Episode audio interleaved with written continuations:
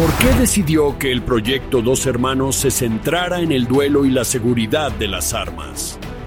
Nuestro padre fue asesinado en su patio delantero y una vez que tuvieron todo para su caso, la forma en que dijeron que fue asesinado fue que estaba tratando de ir a su baúl porque ha tenido su arma de fuego a buen recaudo en su maletero. Y nuestra filosofía es que si hubiera llegado a su maletero con tiempo suficiente, podría haber salvado la vida y haberse defendido. En realidad un montón de gente de la que recibimos correos electrónicos preguntándonos por qué apoyamos las armas y ya sabes que mucha gente se enfada con el arma de fuego cuando el arma de fuego no es la que ha apretado el gatillo. Así que para nosotros se trataba ante todo de educarnos a nosotros mismos, porque la ignorancia no es la felicidad. Sinceramente, si cuanto más sabes, mejor te comportas. Mas sabes que los americanos son capaces de lograr cosas extraordinarias cuando tienen la libertad y la oportunidad de hacerlo. Esto es American Potential y aquí está su anfitrión, Jeff Crank. Hola, gracias por acompañarnos en otro episodio de American Potential. Ya saben, perder a un familiar a causa de un asesinato es algo que deja una cicatriz emocional que nunca podrá curarse del todo y que la mayoría de nosotros nunca podremos comprender. Bueno, el invitado de hoy no solo perdió a un miembro de su familia por asesinato, pero perdieron dos con dos años de diferencia. Su primera pérdida fue cuando mataron a su padre justo después de empezar la universidad. Y el único consejo que recibieron de un consejero para afrontar su duelo fue que volvieran a casa y lloraran a su padre. Solo dos años después perdieron al hermano de su padre, que también fue asesinado. Y tras rezar un poco, decidieron que querían hacer algo para mantener vivo el legado de su padre y de su tío al tiempo que apoya a otras familias que han perdido a un ser querido a causa de un asesinato. Decidieron crear una organización sin ánimo de lucro llamada Two Brothers, un proyecto de Pearson. Y se centra en la seguridad de las armas y en cómo afrontar el duelo. Ahora bien, estas dos cuestiones van de la mano, y desearon que durante su duelo alguien les hubiera podido enseñar las habilidades necesarias para poder trabajar en el proceso de duelo. Quiero dar la bienvenida al podcast a dos maravillosas jóvenes a las que entrevisté por primera vez hace unos años tras ver la historia del asesinato de su padre y su tío en el programa de televisión Las cintas del asesinato. Demos la bienvenida a dos jóvenes increíbles que se niegan a ser víctimas. Cody y Kanae Pearson. Cody y Kanae, gracias por estar conmigo. Gracias por recibirnos, Jeff. Ahora, en primer lugar, vosotros dos sois gemelos. ¿Verdad? Vamos, vamos a seguir adelante y hacer eso. Hablan. Hablas casi en estéreo a veces, ¿verdad? Sí, eh. Pero me alegro de volver a verte. Y tu historia es genial. En primer lugar, cuéntame un poco sobre dos hermanos. Vamos a entrar en la historia de tu padre y tu tío y cómo empezó todo. Pero yo quiero hablar de la parte bonita de esta historia, que es dos, dos hermanos. Un proyecto Pearson. Adelante.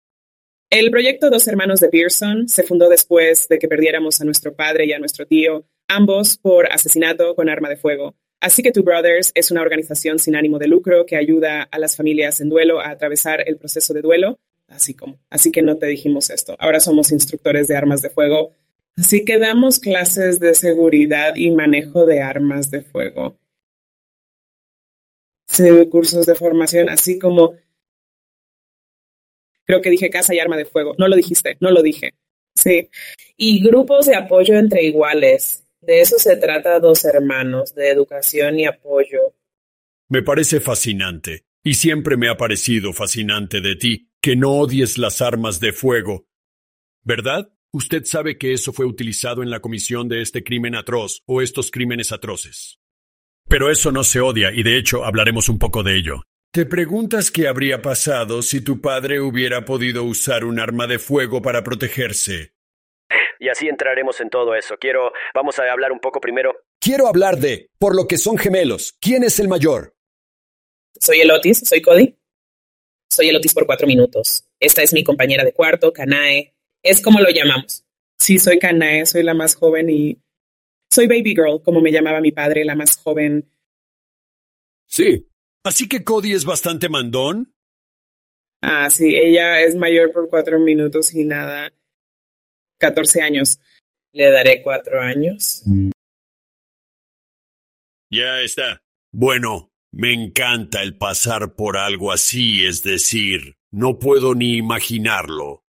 Pero imagino que para los gemelos es aún más difícil en cierto modo, pero probablemente os unió aún más.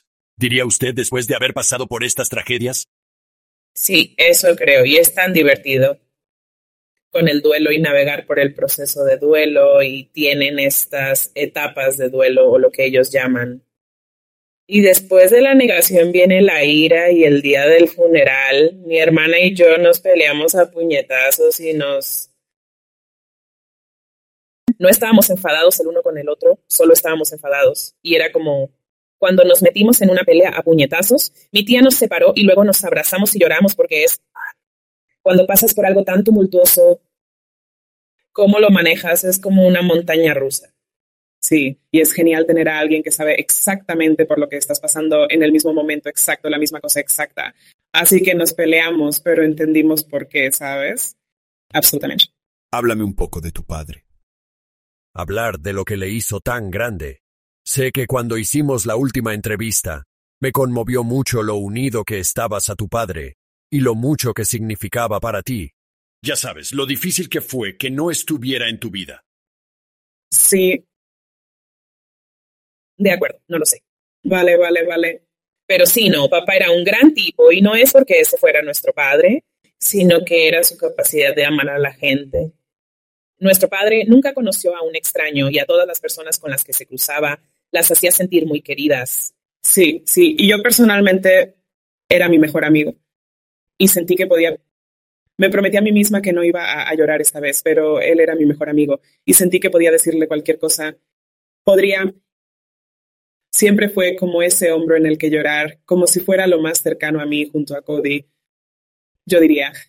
Sí, recuerdo haber visto muchas fotos de ustedes dos cuando eran niñas y... Ya sabes, fotos con tu padre y todo eso. Y eso es lo que lo hace tan difícil. Ya sabes, para algunas personas. Es... Ya sabes, cuando lo vi en el programa, las cintas del asesinato. A mí. Conecté un poco con vosotros viéndolo. Para mucha gente, eso podría ser solo una estadística o lo que sea. Pero no lo es, quiero decir. Era alguien a quien querías. Y que también le pasara a tu tío. Hablar un poco de eso también. Después de que mataran a tu padre. Tu tío intervino, ¿verdad? para llenar el vacío un poco porque tu padre se había ido. En cierto modo, se convirtió en un padre sustituto para ti. Y entonces se lo llevaron. Sí, así que siempre se aseguraba de mostrar su cara para que mi hermana y yo pudiéramos verle y hacernos saber que estaba presente y que estaba aquí, incluso pasando por su propio proceso de duelo, porque mi tío era lo más parecido a mi padre. Así que en orden porque se parecían, ambos tenían la cabeza calva, sonreían igual, fue muy duro que nos lo arrebataran y que él intentara ser esa figura paterna. Sí, es que es así. Tan trágico. Tienes, y para que la gente entienda que tal vez no saben dónde los asesinatos conectados o completamente sin relación. No tiene nada que ver. Lo de nuestros tíos fue un crimen por confusión de identidad y lo de nuestros padres un crimen pasional. Así que tan trágico. Lo tienes. Ambos tuvieron algún tiempo, algún tipo de tiempo a solas con su padre antes de que fuera asesinado. Háblenos de esa época y de lo que la hizo valiosa para usted. Yo creo que para mí personalmente, a ti, no tienden a apreciar las cosas hasta que se han ido. Y así, ya sabes, papá nos había hecho las maletas para ir a la universidad y decidimos que uno de los gemelos iría con mamá de camino y papá de camino y luego cambiaremos en el camino de vuelta. Y solo como creciendo, de niñas a nuestro padre le encantaba el artista, se llamaba Dono Jones y Life Jennings. Un año, por Navidad, nos regalaron reproductores de DVD y un CD. A mí me regalaron el CD de Dono Jones y a Kanae el de Life Jennings y lo escuchábamos en nuestros reproductores de DVD. Así que durante este tiempo, ya que nos dirigimos a la universidad, llegué a, y todavía sabemos que teníamos reproductores de MP3 en este momento, y lo conectaste al AUX. Entonces, Papá y yo cabalgamos y escuchamos a Donald Jones todo el camino. Y luego me aprendí después de Canae. Se supo que papá y Canae volvían a casa escuchando a Life Jennings, así que era solo ser capaz de, ya sabes, fusionar esos momentos, eh, como si este fuera el hombre que nos introdujo en esta música. Y luego disfrutamos y compartimos la misma música por el camino. Uno a uno, sí, porque somos gemelos. Lo hacemos todo juntos, tenemos que compartirlo todo, incluso a nuestros padres, así que ser capaz de tener que uno una vez por separado era justo. Creo que se refería a eso. Era la intención. Fue tiempo bien empleado porque no se puede recuperar el tiempo. ¿Y cuánto tiempo después de eso fue asesinado tu padre? Al día siguiente, sí, vaya. Es increíble. Háblame de ese día. El día que descubriste que tu padre había sido asesinado. Sí, así que nos mudamos, empacamos. Desempaquetado. Acababais de empezar la universidad. Los dos acababais de ir a la universidad, ¿correct? Sí, así que fuimos el viernes y nos quedamos a dormir el sábado. Y así ese domingo Mamá y papá se dirigieron hacia atrás y alrededor cuatro de la mañana. Lunes por la mañana, pero el domingo recibimos una llamada de nuestro hermano mayor como, hola, papá ha sido asesinado. Y así tenemos que empezar la clase en cinco horas a las nueve de la mañana. Y también hablamos con él esa noche. Nos hizo saber que había llegado bien a casa.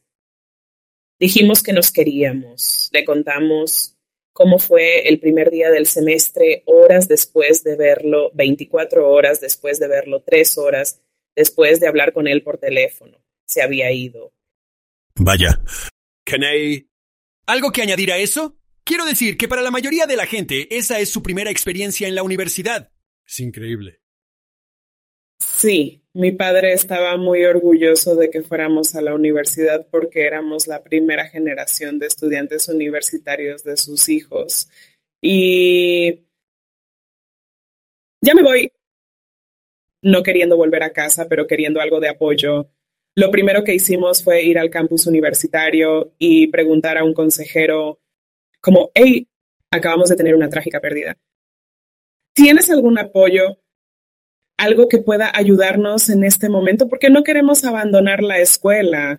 Y el consejero dijo, sencillamente, si yo fuera tú, haría las maletas, ir a casa y llorar la pérdida de su padre, porque viven, vivíamos en Ohio, pero íbamos a la escuela en Michigan. Así que fue un viaje hasta llegar a casa. Así que nos destrozó un poco. Pero aún así, queríamos hacerle sentir orgulloso y terminar terminar el primer semestre con fuerza. Sí, y estaba muy emocionado porque nuestro padre sirvió en la Marina de los Estados Unidos y así decidimos que queríamos decorar nuestra sala de estar y el tema náutico. Así que había comprado este, el enchufe de Ali. Había comprado un faro para nosotros y teníamos fotos de barcos por todas partes. Estaba muy emocionado de vernos ir a la escuela, así como conmemorarlo un poco en nuestro apartamento. Es increíble. Tu padre. Era un buen hombre, amaba a su país, amaba a Dios.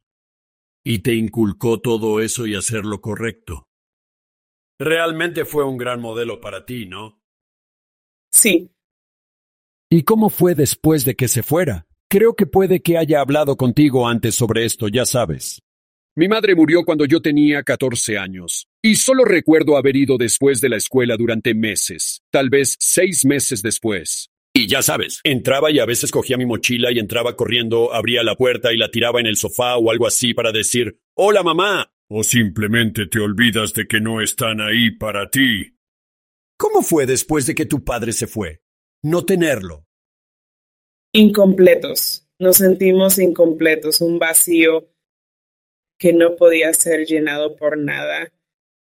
Y entonces experimentamos como una montaña rusa de emociones, solo tratando de como agarrar, no físicamente tenerlo aquí. Así fue. La vida era, no sé, sí, era muy, era insuperable, sí. Era muy como una sensación incompleta. Y, ya sabes, por supuesto también queremos darte siempre nuestro pésame Jeff, porque perder a un padre nunca es fácil y no podía imaginarme pasar por eso a una edad tan temprana. a una edad tan temprana. Y como nuestro padre había puesto como una de nuestras facturas de servicios públicos a su nombre. Y así llegó la primera factura de servicios públicos y tiene su nombre en ella. Y cogemos el teléfono para llamarle y no podemos, ya sabes. Y llamábamos honestamente, pero solo sonaba. Y guardamos ese correo durante mucho tiempo solo porque podíamos ver su nombre en él. ¿Lo era? ¿Uno de ustedes no tenía un correo de voz? Yo también recuerdo un buzón de voz de tu padre. Sí, teníamos un mensaje de voz de papá. En realidad está en nuestras notas en alguna parte. Pero sí, teníamos un mensaje de voz de él porque hablé con él la noche antes de la escuela. Le dejó un mensaje de voz a Kanae y le dijo, Hola nena, es tu padre. Soy tu padre. Solo quiero decirte buena suerte mañana y el primer día del semestre. Te quiero. ¿Han podido atrapar a su asesino? Aunque lo sepamos, lo sabemos. Sí. ¿Y de esto hace cuántos años? ¿Hace cuánto mataron a tu padre? ¿Ocho años? Y entonces tu tío. Hablemos un poco de tu tío. Así que en cierto modo intervino después de que su padre falleció. Dijiste que se parecía a él. Probablemente suena un poco como él. Ya sabes, criado de la misma familia. Así que tenían muchas de las mismas características. Estoy segura.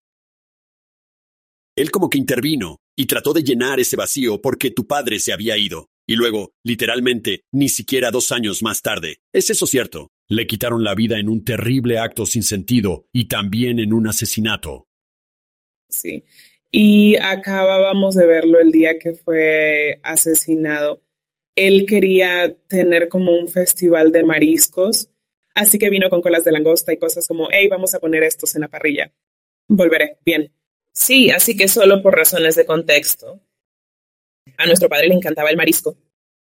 Era alérgico al pescado, pero aún así le encantaba el marisco. Y así en... Y para recordarle en la época en que le perdimos, nos reuníamos y hacíamos marisco.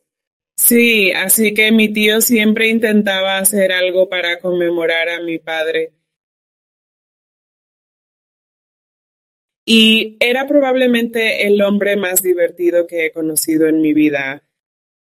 Muy alborotador, muy extrovertido y franco.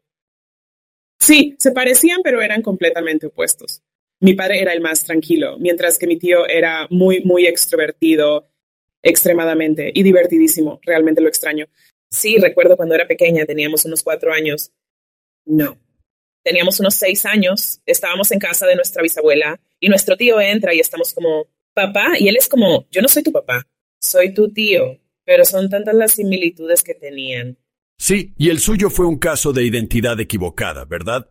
Estaba en un camión, sentado en un camión, y alguien lo confundió con otra persona. ¿Es eso correcto? Sí, en nuestra ciudad natal, Sandusky, Ohio, lo confundieron con un tipo llamado Lester. ¿Se ha resuelto su asesinato y se ha llevado a la persona ante la justicia? Sí. Sí, le dieron cadena perpetua. Le cayeron 30 años más cadena perpetua. Sin Pearl, sin Pearl, sin la posibilidad de Pearl, era un hombre de Cleveland. Ni siquiera era de nuestra ciudad. Y simplemente el lugar equivocado en el momento equivocado. Eso es honestamente lo que era, sí. Y pensó que mi tío era alguien que no era y le disparó como um, cama se fue en blanco. Sí. Qué triste. Y quiero que la gente entienda que la forma en que nos conocimos es... Quiero decir, vi el programa en The Murder Tapes, era el nombre del programa, y vi el episodio y me impactó mucho. Y ya sabes, para mí, tu historia me conmovió el corazón. Hablaba también de dos hermanos y de lo que has estado haciendo ahí. Y así, Creo que empecé, ya sabes, buscándote en Internet. Te encontró, y entonces nosotros. Hizo una entrevista, una entrevista de radio y algunas otras cosas. Pero realmente quiero hablar de eso, porque para mí eso es lo más asombroso. Uno, quiero decirte, sé que lo sabes, pero sabes que tu padre y tu tío están muy orgullosos de vosotras dos y de las grandes jóvenes en las que os habéis convertido ante todo. Sé que tienen que estar muy contentos y sonrientes con este proyecto, pero también con la persona en la que te has convertido. Ahora tienes niños derecho de su propio y... Y entiendo, uh, Cody, que tal vez Incluso tienen otro en el camino. Es que, derecho, no estoy rompiendo cualquier noticia aquí. Soy un poco, tal vez es un poco, pero... Sí, estoy esperando un niño y... Nuestro hermano mayor, su nombre es Kenneth Pearson, por nuestro padre. Así que cuando mi hermana tuvo a mi sobrina, la llamamos Kenny, K-E-N-N-I, Kenny Marie después de nuestro padre. Así que estaba tratando de averiguar con nosotros tener un niño ahora como gustar, conmemorar a mi padre en cierto sentido. Así que decidí ponerle el segundo nombre de mi padre.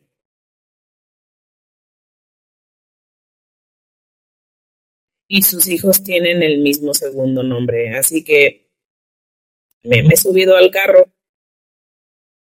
Va a tener el segundo apellido Lamont, igual que nuestro padre, nuestros hermanos y nuestros sobrinos.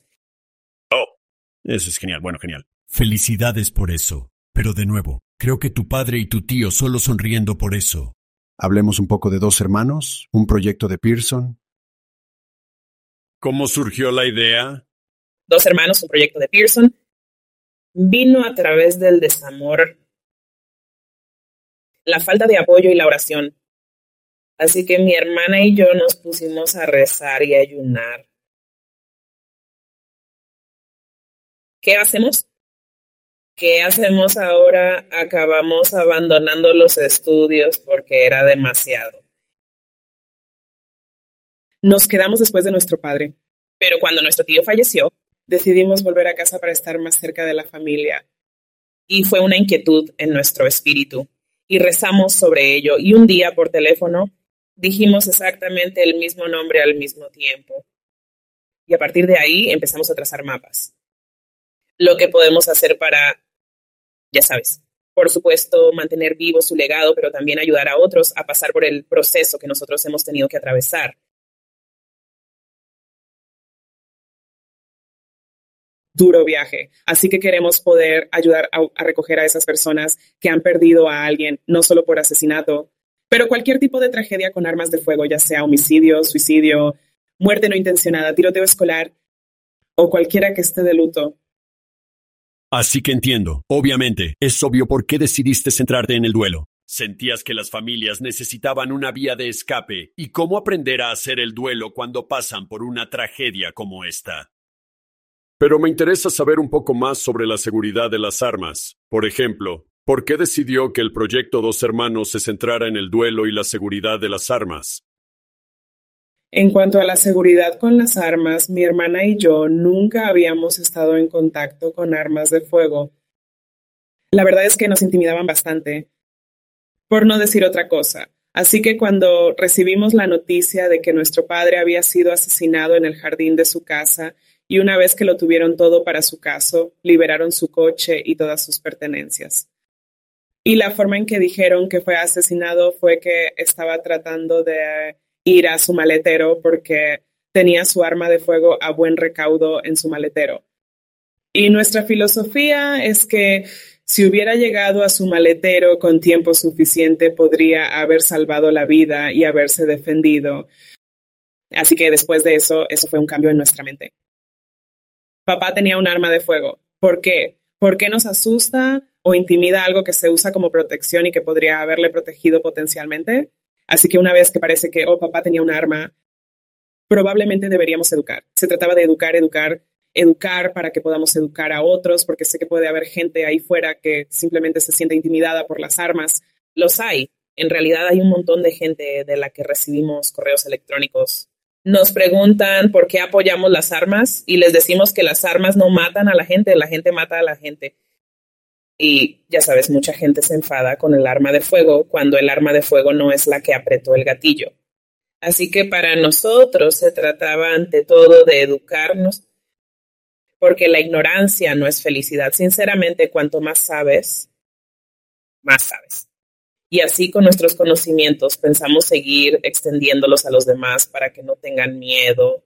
Porque podría servirte para salvar tu vida o la de alguien de tu entorno Sí, honestamente, nuestro, tal vez hace tres años, nuestro día de acción de gracias por parte materna, mi hermana vino con su arma de fuego y todo el mundo estaban enloquecidos, pero es porque no fueron educados al respecto.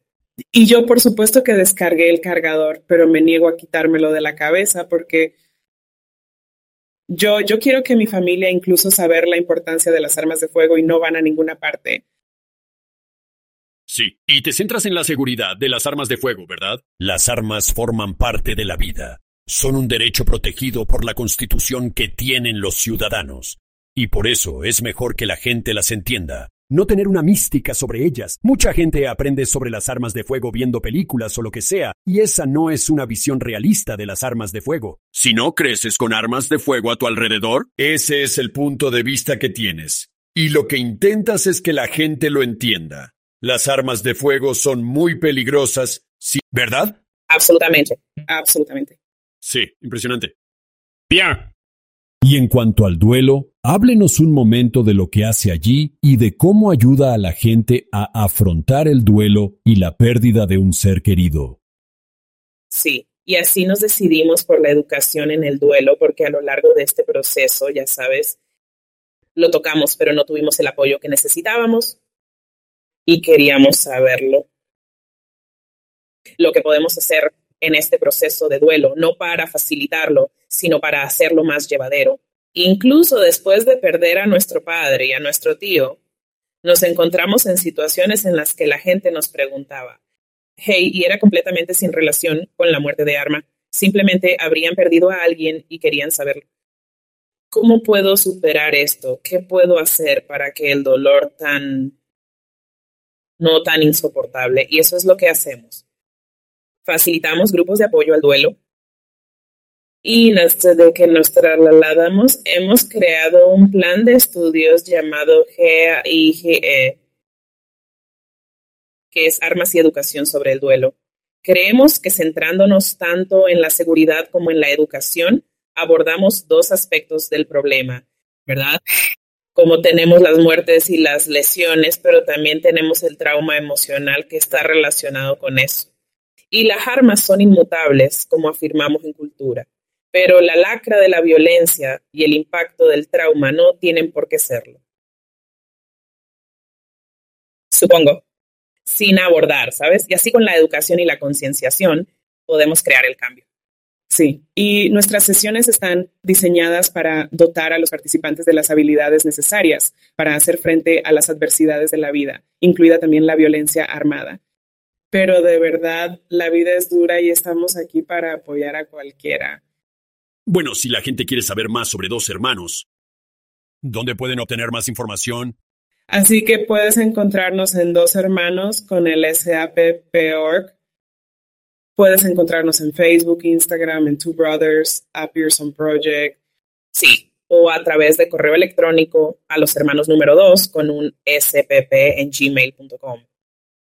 Fantástico. Bueno, eso es genial. ¿Listas? Esta es una historia asombrosa. Y otra vez, ya lo he mencionado, pero sé que tu padre y tu tío están muy orgullosos de verte y de todas las grandes cosas que has hecho. Pero lo que realmente me muestra es que has elegido, no elegiste ser una víctima. Muchas veces ocurre algo así, tragedias que afectan a familias, y la gente se limita a decir, bueno, ya sabes, ay de mí, y se salen de control y dicen, bueno, ya sabes, no elegiste ser una víctima. Y así creo que es realmente terminar en una vida de pobreza, miseria, todas esas cosas. Pero ambos eligieron ser vencedores en esto, que no iban a ser solo víctimas. Ibais a ser vencedores y decidisteis que ibais a hacer grandes cosas basándoos en la memoria de vuestro padre y de vuestro tío, y no podría estar más orgulloso de vosotros dos. Así que espero que la gente vaya a dos hermanos y vaya contribuir al gran esfuerzo que estáis haciendo.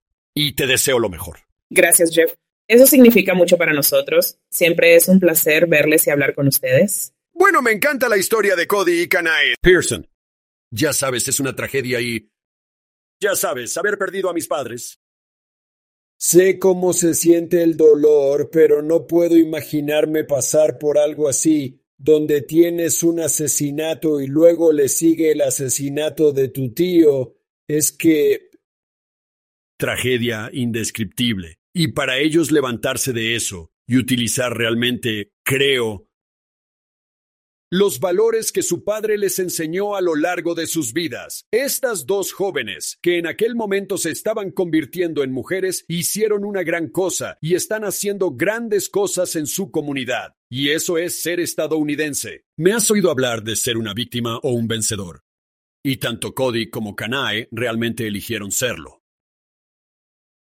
eligieron ser vencedores, y esa es una elección que todo el mundo hace, y seguro que hicieron la correcta. Y están haciendo grandes cosas, gracias por acompañarnos. Les agradezco que nos acompañen en este inspirador episodio de American Potential. Gracias por escuchar American Potential. Puede escuchar más historias de estadounidenses que trabajan cada día para ampliar la libertad y las oportunidades en sus comunidades visitando americanpotential.com.